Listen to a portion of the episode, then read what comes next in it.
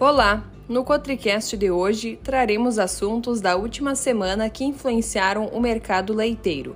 A recente queda nos preços do leite tem levado produtores de todo o Brasil a uma situação delicada. Em Passo Fundo, por exemplo, os números são impactantes, com uma diminuição de 23,9% no preço do leite nos supermercados em apenas um ano, segundo dados da cesta básica divulgados pela Universidade de Passo Fundo. A primeira questão levantada pelos produtores é a revisão do acordo com o Mercosul referente à importação de leite, alegando que a entrada do alimento nos países vizinhos prejudica o mercado interno. A revisão do acordo é uma demanda legítima, mas deve ser cuidadosamente avaliada para não prejudicar outras indústrias e acordos comerciais já estabelecidos.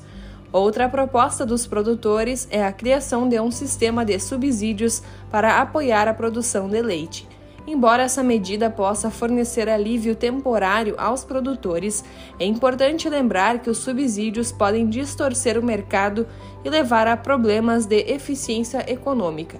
Por fim, a proposta de permitir que a Companhia Nacional de Abastecimento, CONAB, realize importações de leite apenas em situações de escassez no mercado interno é uma medida que busca equilibrar a oferta e a demanda.